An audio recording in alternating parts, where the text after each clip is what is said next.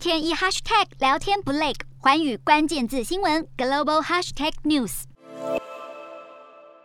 美近来爆发一连串原因不明的儿童急性肝炎病例，全球截至四月二十一号已经通报至少一百六十九例，造成至少一名儿童死亡，十七人需要肝移植手术。肝脏发炎症状包含呕吐、腹痛、腹泻以及眼睛和皮肤发黄，通常是病毒感染造成。但这次所有患者的 A、B、C 型肝炎病毒检测结果都是阴性，也排除了新冠病毒、自体免疫性肝炎以及威尔森氏症等常见病原体。美国 CDC 针对阿拉巴马州的九名患者展开研究调查，发现九名患者都有验出腺病毒，可能是这些案例的病因。腺病毒四十一型是造成儿童肠胃炎的常见原因，但造成健康孩童罹患肝炎却是相当罕见。美国 CDC 将扩大调查范围，研究其他潜在的环境因素，希望能够确实找出病因，预防更多儿童染病。